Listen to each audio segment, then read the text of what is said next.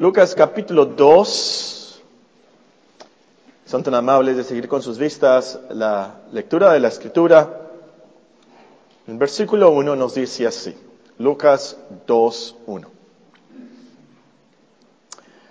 Aconteció en aquellos días que se promulgó un edicto de parte de Augusto César que todo el mundo fuese empadronado. Este primer censo se hizo siendo Sirenio gobernador de Siria, e iban todos para ser empadronados, cada uno a su ciudad. Y José subió de Galilea, de la ciudad de Nazaret, a Judea, a la ciudad de David, que se llama Belén, por cuanto era de la casa y familia de David, para ser empadronado con María, su mujer, desposada con él, la cual estaba encinta. Y aconteció que estando ellos allí, se cumplieron los días de su lumbramiento. Y dio a luz a su hijo primogénito, y lo envolvió en pañales, y lo acostó en un pesebre, porque no había lugar para ellos en el mesón. Había pastores en la misma región que velaban y guardaban las vigilias de la noche sobre su rebaño. Y aquí se les presentó un ángel del Señor, y la gloria del Señor los rodeó de resplandor, y tuvieron gran temor. Pero el ángel les dijo, no temáis, porque aquí os doy nuevas de gran gozo que será para todo el pueblo, que os ha nacido hoy en la ciudad de David un Salvador, que es Cristo el Señor. Esto os servirá de señal. Hallaréis al niño envuelto en pañales, acostado en un pesebre. Y repentinamente apareció eh, con el ángel una multitud de las huestes celestiales que alababan a Dios y decían, Gloria a Dios en las alturas y en la tierra paz, buena voluntad para con los hombres. Sucedió que cuando los ángeles se fueron de ellos al cielo, los pastores se dijeron unos a otros, pasemos pues hasta Belén veamos esto que ha sucedido y que el Señor nos ha manifestado. Vinieron pues apresuradamente y hallaron a María y a José y al niño acostado en el pesebre. Y al verlo dieron a conocer lo que se les había dicho acerca del niño. Y todos los que oyeron se maravillaron de lo que los pastores les decían. Pero María guardaba todas estas cosas, meditándolas en su corazón. Y volvieron los pastores glorificando y alabando a Dios por todas las cosas que habían oído y visto, como se les había dicho. Como título para este sermón les sugiero el segundo himno del himnario de los ángeles el segundo himno del himnario de los ángeles. O también puede ser resultados de la primera Navidad. Resultados de la primera Navidad. Esta tarde nuestra meditación está basada en el versículo 14 del pasaje que leímos de Lucas, Lucas capítulo 2 y el versículo 14. Comienzo a leerles en el versículo 13. Dice, repentinamente apareció con el ángel una multitud de las huestes celestiales que alababan a Dios y decían, Gloria a Dios en las alturas y en la tierra paz, buena voluntad para con los hombres.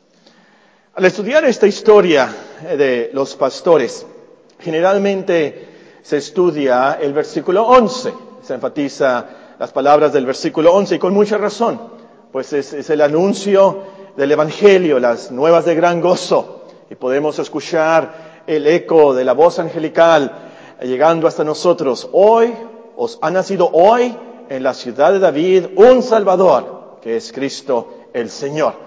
Pero esta tarde enfatizaremos el versículo 14, donde se registran tres resultados de la primera Navidad. Tres resultados de la primera Navidad. Pero antes de, comenzar con nuestro estudio, tratemos de imaginarnos e, esa escena. Eh, eh, un ángel está hablando con un pastor de ovejas eh, cerca de Belén. A lo mejor hacía frío como esta noche, ¿verdad? Y podemos imaginarnos ahí que estaban los pastores eh, junto a una fogata, cuidando a sus rebaños. Y, llega un ángel y por supuesto se asustaron mucho, tuvieron temor. El ángel les tiene que decir, no temáis, como nos dice el versículo 10, y les da eh, la mejor eh, noticia que pueden ellos escuchar como judíos. A través, a través de miles de años ellos habían esperado esta gran noticia. Ya nació el Mesías. Hoy nació el Salvador. Pero de repente aparece con ese ángel una multitud de huestes celestiales. Más literalmente, ejércitos celestiales, una multitud de ejércitos celestiales. Un comentarista eh, menciona sobre esta paradoja un ejército que anuncia paz.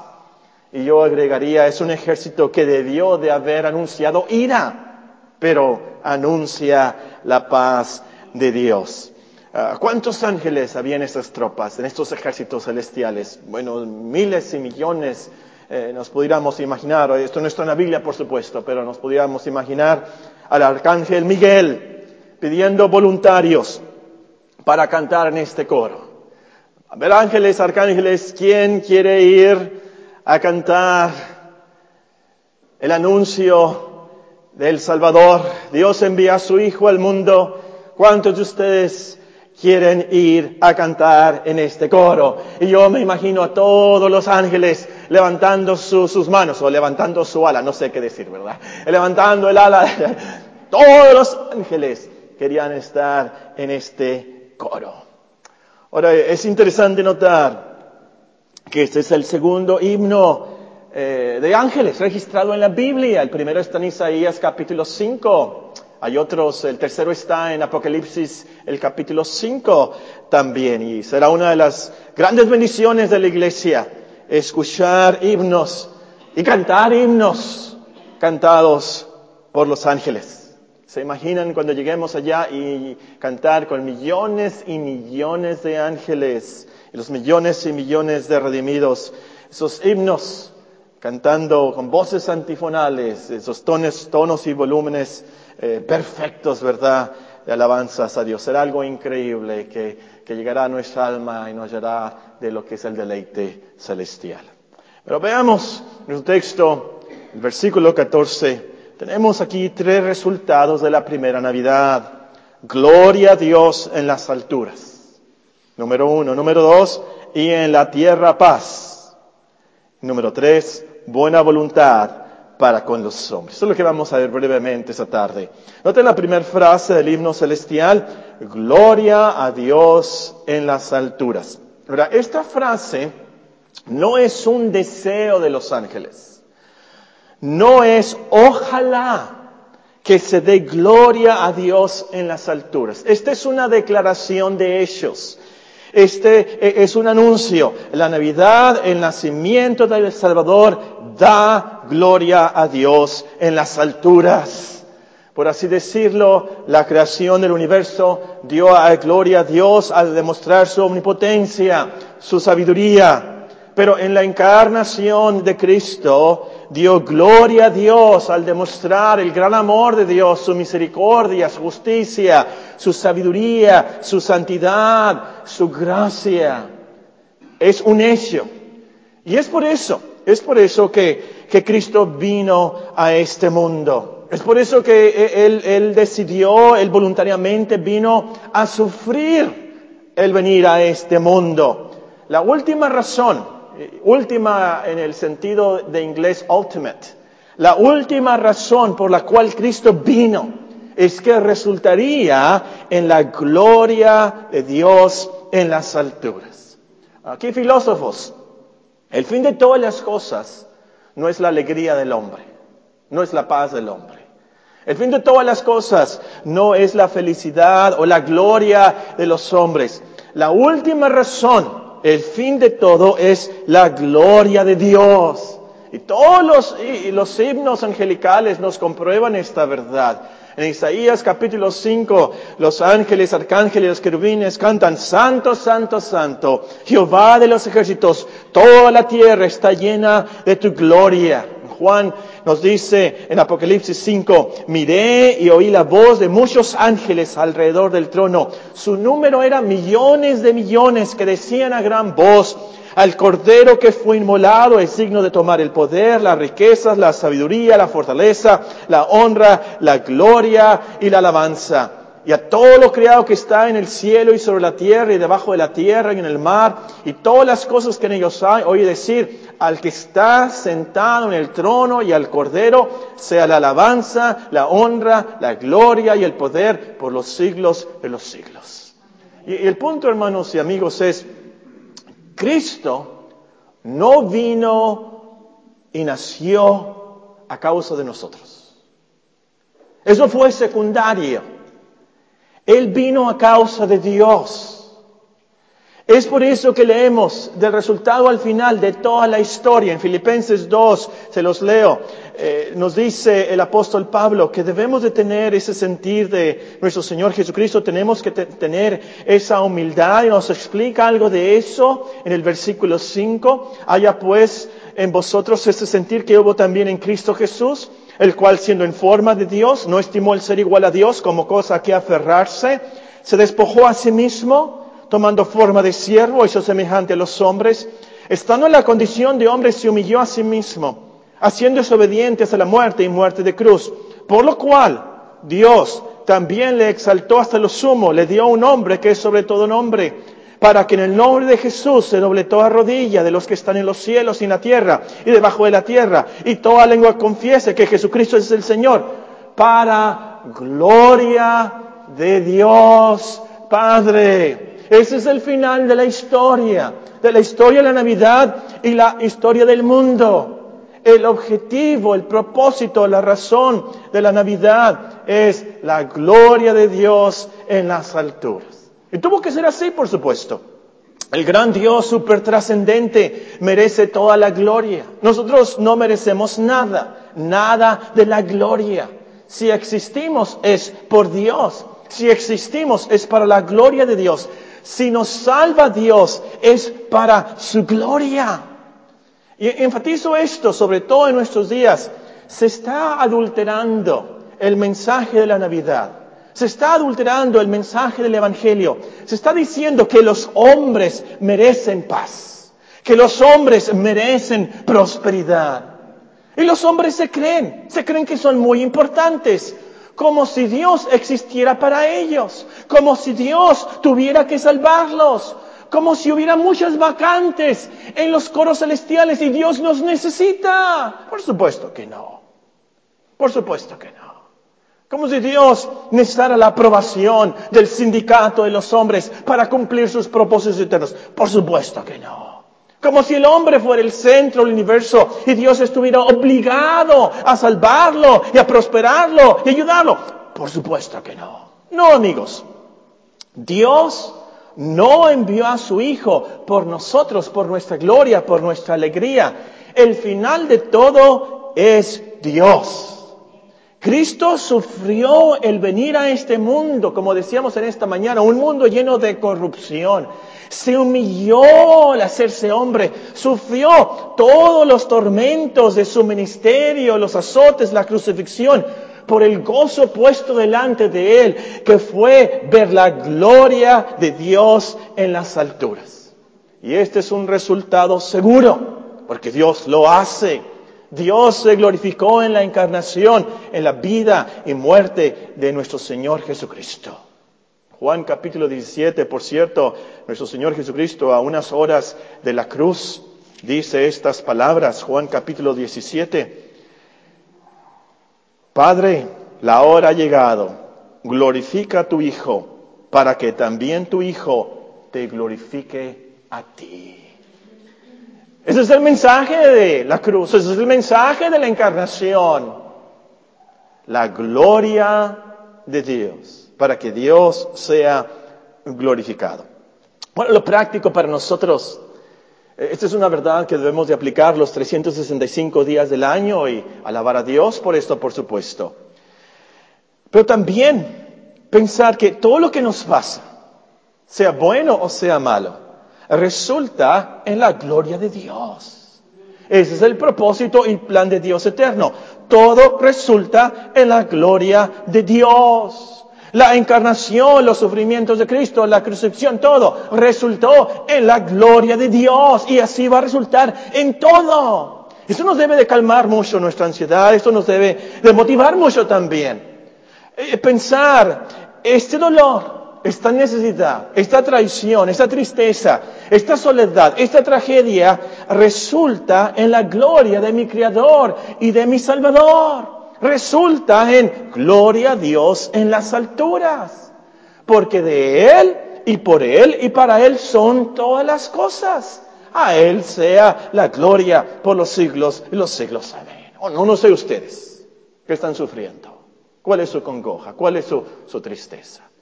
Pero esto nos debe de calmar mucho y nos debe de motivar mucho. Esto a lo último piensa, cualquiera que sea la situación, la circunstancia, esto a lo último va a resultar en la gloria de Dios. No lo entendemos, es muy difícil a veces. Es muy triste lo que pasamos y, y lloramos.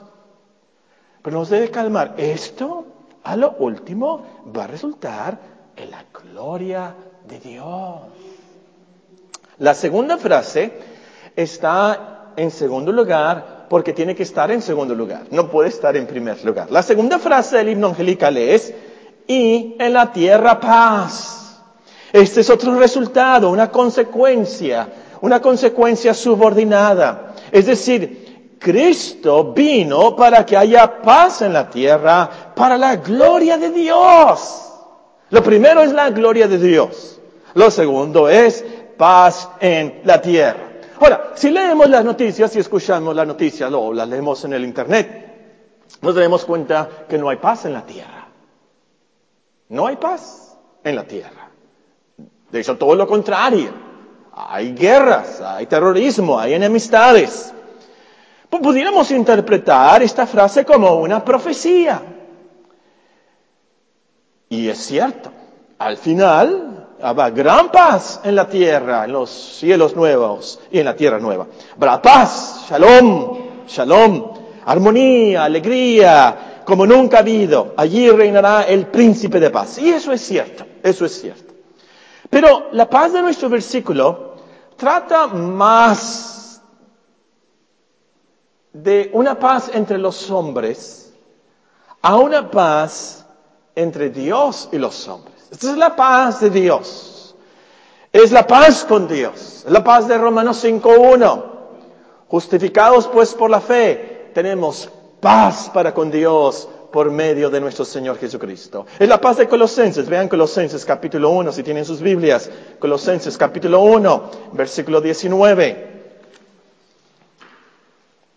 Colosenses capítulo 1. Hablando de nuestro Señor Jesucristo, escribe el apóstol en Colosenses 1.19, por cuanto agradó al Padre que en Él habitase toda plenitud y por medio de Él reconciliar consigo todas las cosas, así las que están en la tierra como las que están en los cielos, haciendo la paz mediante la sangre de su cruz.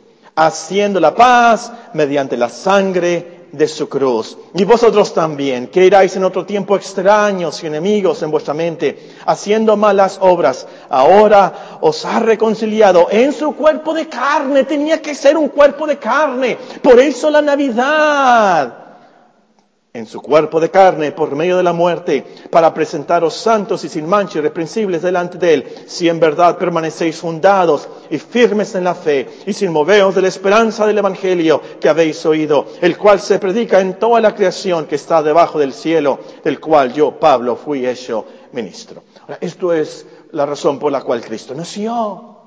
Nació para traernos la paz de parte de Dios nació para él mismo ser la paz, el príncipe de paz, hacer la paz mediante la sangre de su cruz. Y este es el resultado también de la primera Navidad. Nosotros podemos cantar, y lástima que nadie lo pidió, tengo paz con mi Dios.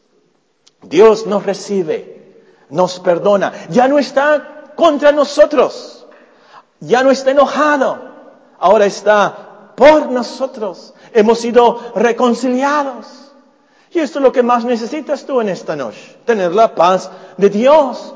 Sin esta paz estás verdaderamente perdido. Sin esta paz tu conciencia te va a atacar. Sin esta paz tu conciencia te va a frustrar. Sin esta paz va a ser de lo más horrible a la hora de la muerte. E-, esa ansiedad, esos dolores van a ser de lo más horrible si tú no tienes la paz de Dios. Pero Cristo ya nació. Cristo ya murió. Podemos tener paz para con Dios. Él nos recibe. Entonces, pídele a Dios que tenga misericordia de ti y que te perdone, que te reconcilie por los méritos de Cristo.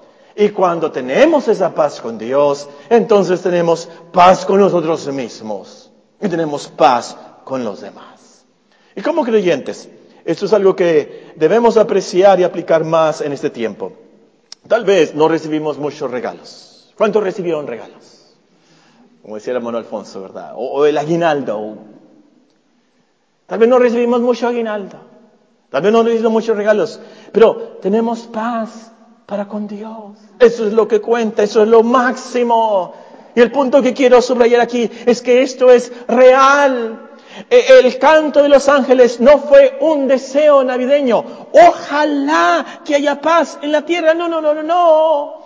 El canto de los ángeles es una declaración de ellos. Hay paz en la tierra porque Cristo ya nació. La paz de Dios está en la tierra. El príncipe de paz ya llegó. Él hizo la paz por la sangre de su cruz. Entonces, hermanos, una vez más, hay que aplicar esta verdad todos los días de nuestras vidas.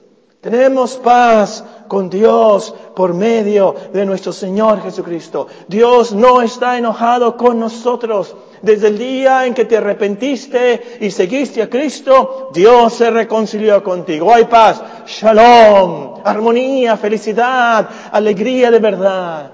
El diablo te va a hacer pensar, mira, te está yendo mal. Te voy a decir por qué. Es lo que va a decir el diablo. Yo no. El diablo te está diciendo. Te voy a decir por qué te está yendo mal. Dios está enojado porque tú fumaste eso en la secundaria. Es lo que te dice el diablo. El diablo te va a decir, mira, tienes esta enfermedad porque no leíste la Biblia en un año. No la has leído. Eso es lo que el diablo te va a decir. Pero eso no es cierto. No tendríamos nunca paz si nuestra paz dependiera de nosotros y lo que hacemos y lo que logramos. Tenemos paz porque Cristo nació para hacer la paz. Tenemos paz porque Él vivió a la perfección. Él sí leyó la Biblia. Él no fumó en la secundaria. Él fue perfecto. Él cumplió con todo. Él como nuestro representante hace la paz él cumplió la ley por nosotros. Él murió para hacer la paz. Y es por eso que podemos tener paz en nuestras conciencias. Es por eso que podemos tener paz, esa paz que sobrepasa todo entendimiento, porque lo último depende de Cristo.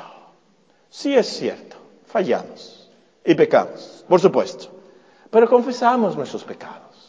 Nos acercamos a Dios que tiene mucha misericordia, que es amplio en perdonar. Y como dice en 1 de Juan, la sangre de Jesucristo su Hijo nos limpia continuamente de toda culpa, todo castigo que merece nuestra desobediencia, que merece nuestra duda. Entonces, como cristiano canta con mucha confianza, tengo paz con mi Dios. Lo puedes hacer porque Cristo ya nació y como resultado en la tierra paz. La última frase del coro angelical dice, buena voluntad para con los hombres. Gloria a Dios en las alturas y en la tierra paz. Buena voluntad para con los hombres. Hola, teólogos. Nada más queda Samuel de teólogo experto aquí. ¿Dónde están los demás? Andan de vacaciones. Yo sé de los problemas de traducción de, de esta frase, pero la vamos a tomar como está en nuestra versión. El nacimiento de nuestro Señor Jesucristo resultó en buena voluntad para con los hombres. La buena voluntad aquí obviamente es de parte de Dios. No es algo general, no es buena suerte para todos, no es buena suerte para con los hombres, no, no, no. Es algo específico, es de parte de Dios, es su beneplácito. Y por cierto, así se traduce esta frase en Efesios capítulo 1. Es su beneplácito para con nosotros. Entonces, no podemos limitar aquí esto a, la voluntad de Dios, a los escogidos o a los cristianos, como lo hacen algunas versiones. El nacimiento de Cristo resulta en la buena voluntad de Dios a todos los hombres. La buena voluntad de Dios, la gracia común, como dicen los teólogos, es para todo el mundo, como dijo nuestro Señor Jesucristo. Él hace salir su sol sobre malos y buenos y hace llover sobre justos e injustos. O como dice el apóstol Pablo, Él es el Salvador de todo el mundo, mayormente de los que creen. Entonces, sin esta buena voluntad, el mundo fuera un desastre. Es esa gracia común, por lo cual no hay una anarquía total, una depravación universal, donde todos los hombres cometen todos los pecados posibles. Pero gracias a Dios que Él limita eso y gobierna eso en su providencia. Estamos aquí en su buena voluntad para con nosotros. Tenemos medicinas, tenemos doctores, tenemos trabajo, hay profesión, hay agua, hay que comer, todo por la buena voluntad de Dios. ¿Por qué? porque Cristo ya nació. Tan solo por Cristo, por sus méritos, hay buena voluntad para con los hombres. Entonces, amigos, no menosprecien esta gracia de Dios. Es por su buena voluntad que no has sido consumido. ¿Cuántas veces no has pecado? ¿Cuántas veces no has merecido la muerte? Es por su buena voluntad, por su pura misericordia, que estás vivo hoy y estás aquí en esta iglesia escuchando el Evangelio. Es por su gracia común. Acércate a Dios entonces, arrepiéntete, aprovecha estos días y alábale como Él se lo merece. Y como creyentes también debemos agradecer a Dios por su buena voluntad para nosotros en particular. ¿Cuántos de nosotros no debiéramos estar muertos ya? Porque nosotros sabemos muchas cosas que el mundo no sabe. Nosotros tenemos Biblias hasta en nuestros celulares. Nosotros tenemos mucho conocimiento y Dios nos ha protegido, nos ha cuidado. Debemos agradecerle al Señor por esta buena voluntad. Y también esperar de Él lo mejor para el próximo año. Por los méritos del nacimiento de Cristo hay buena voluntad para con nosotros para el próximo año. Cualquier circunstancia del próximo año será algo de la buena voluntad de Dios. Aún las cosas más malas como el salmista dice, creo que es el Salmo 119, e-, es por tu bondad, es por tu fidelidad que me afligiste. Es por la buena voluntad a veces que pasamos por cosas muy feas. El próximo año no sé qué va a pasar. Pero aún en las cosas malas podemos decir, es la buena voluntad de Dios para mí. Porque a lo último, con esto, Dios se glorifica. A lo último, con esto, tendré la verdadera paz de Dios. Esta buena voluntad, tengo que aclarar, no se trata de salud, no se trata de prosperidad, no se trata de dinero. Esta buena voluntad de Dios se trata que nos da lo que necesitamos para la vida y la piedad. ¿Por qué? Porque Cristo ya nació. Entonces, gloria a Dios en las alturas y en la tierra paz, buena voluntad para con los hombres.